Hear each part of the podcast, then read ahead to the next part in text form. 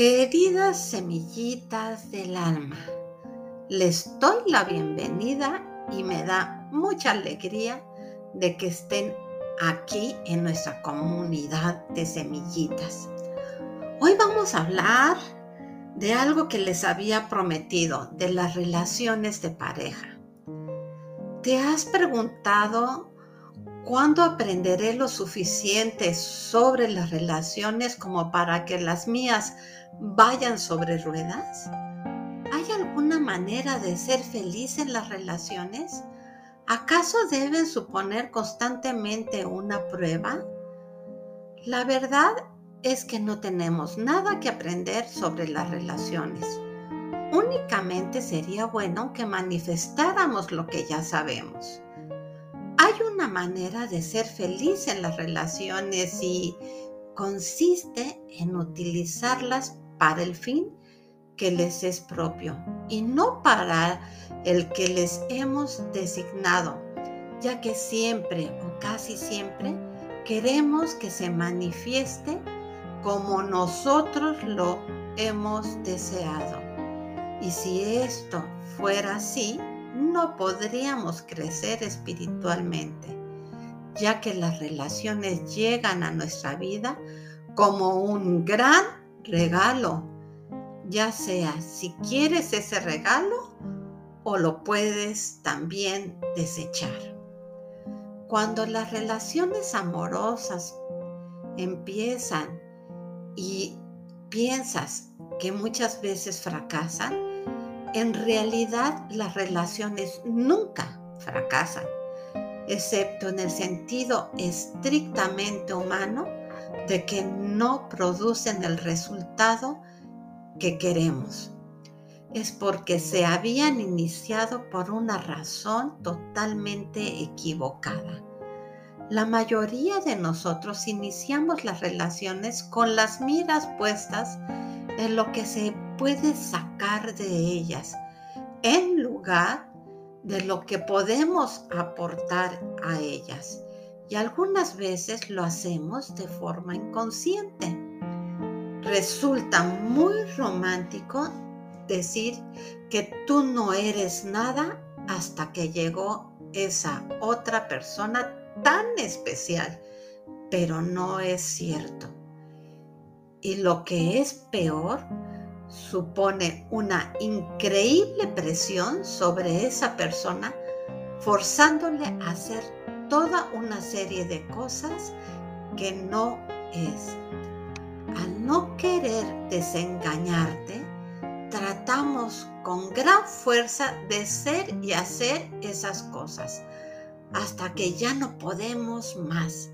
Lo que sucede después es que ya no podemos completar el retrato que nos hemos forjado de él o de ella.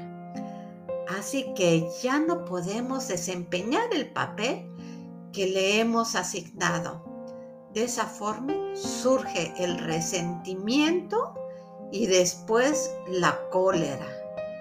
Finalmente, para salvarse a sí misma o a sí mismo en la relación, esa persona especial empieza a recuperar su auténtico yo, o sea, su autoestima, actuando más de acuerdo con quién es realmente.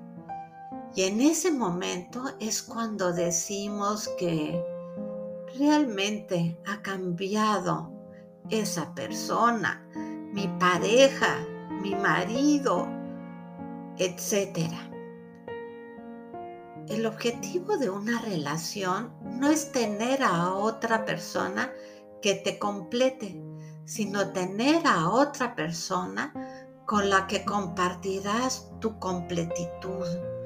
Te sentirás ahora sí como una manzana sabrosa y redondita, por decirlo de alguna manera. Vas a estar completa. Aquí radica a la vez el misterio y el prodigio con la frustración y la alegría de la experiencia de todos nosotros. requerimos de un conocimiento profundo y una total voluntad para vivir en esta paradoja de un modo que tenga sentido. Nuestro magnífico sueño, nuestra más alta idea y nuestra más acariciada esperanza se hacía referido a nuestro amado otro que nosotros formamos en lugar de a nuestro amado yo. La prueba de nuestras relaciones se había referido al hecho de hasta qué punto el otro se ajustaba a nuestras ideas y en qué medida considerábamos que nosotros nos ajustábamos a las suyas. Las relaciones, queridas semillitas, son sagradas porque proporcionan la más grandiosa oportunidad en la vida. En realidad, la única oportunidad de crear y producir la experiencia de nuestro más elevado concepto de nosotros mismos, que es maravillosa. Las relaciones fracasan cuando las consideramos las más grandiosas oportunidades de crear y producir la experiencia de tu más elevado concepto de otro que realmente no existe. O sea, nos estamos engañando. Si dejamos que en una relación con otra persona cada una se preocupe de sí mismo o misma, de lo que uno mismo es, hace y tiene, de lo que uno mismo quiere, pide, obtiene, de lo que uno mismo busca, crea y experimenta, todas las relaciones servirán magníficamente a este propósito y a quienes participan en ellas.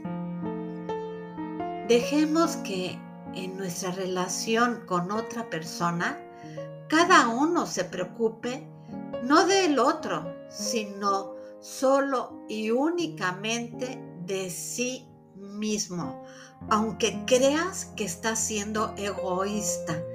Esto no es así, es muy saludable. Algunas veces nos han dicho que la forma más convencional en una relación es que nos preocupemos únicamente del otro y esto es para conservarlo a nuestro lado. Sin embargo, es el hecho de centrarte en el otro, de obsesionarte con el otro, lo que hacen que las relaciones fracasen. Recuerden bien esto, por favor. Recordemos esto. La persona que más ama es la persona que está más centrada en sí misma. Y eso no es egoísmo, es porque está siendo auténtica, honesta con ella misma. Si no te amas a ti mismo, no puedes amar a otro. Algunas personas cometen el error de tratar de amarse a sí mismo a través de amar a otro. No se trata de un esfuerzo consciente, sino de algo que se da en la mente a un nivel muy profundo en el subconsciente. Piensa, si puedo amar a otros, ellos me amarán a mí. Entonces seré alguien digno de ser amado y por lo tanto yo me amaré a mí mismo. Y no se dan cuenta que es es totalmente lo contrario. El reverso de esto es que algunas personas se odian a sí mismas porque piensan que no hay nadie que los quiera. Se trata de una enfermedad es el verdadero mal de amores, pues lo cierto es que si hay otras personas que los quieren, pero no importa, no importa cuánta gente manifieste su amor hacia ellos o ellas, nunca es suficiente. Luego se cruzan de brazos tratando de comprender cómo alguien puede realmente quererlos.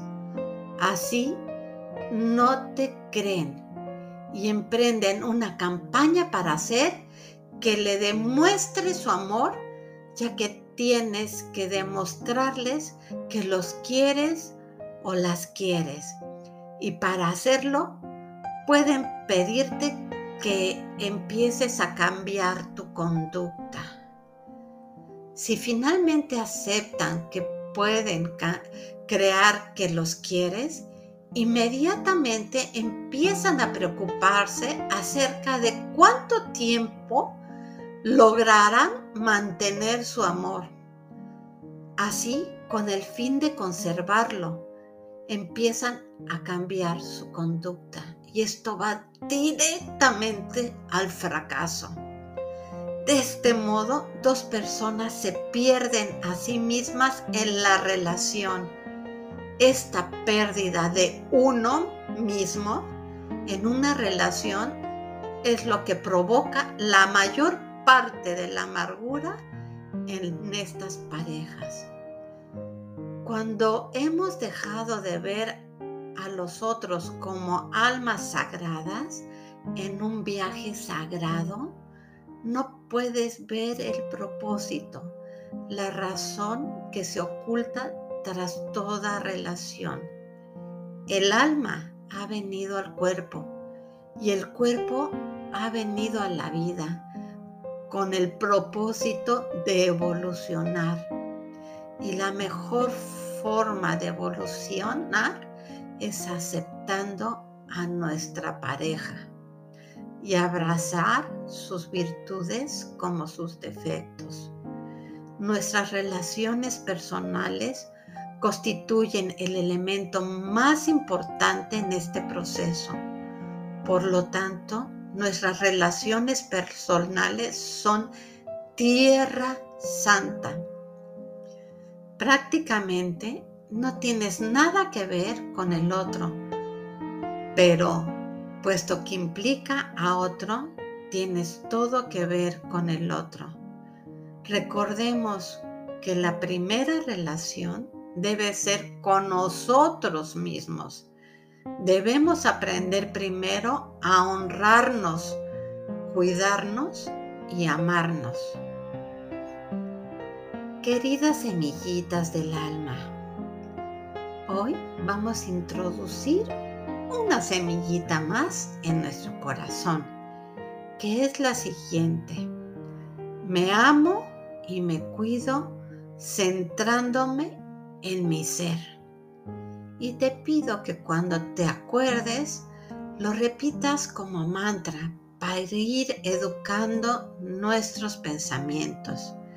Y también semillitas del alma, los invito a que conozcan mi página web que es mercedeslaporta.com, donde encontrarás terapias que te ayudarán para tu bienestar y también hay un blog donde encontrarás artículos de gran importancia. En Facebook, en mi página web, me encontrarás como Mercedes Laporta. Me encantará que me dejes un comentario y si tienes alguna duda, házmela saber y con gusto te la responderé. Gracias, semillitas del alma, por pertenecer a nuestra comunidad de Mercedes Laporta. Y nos vemos hasta la próxima semillita.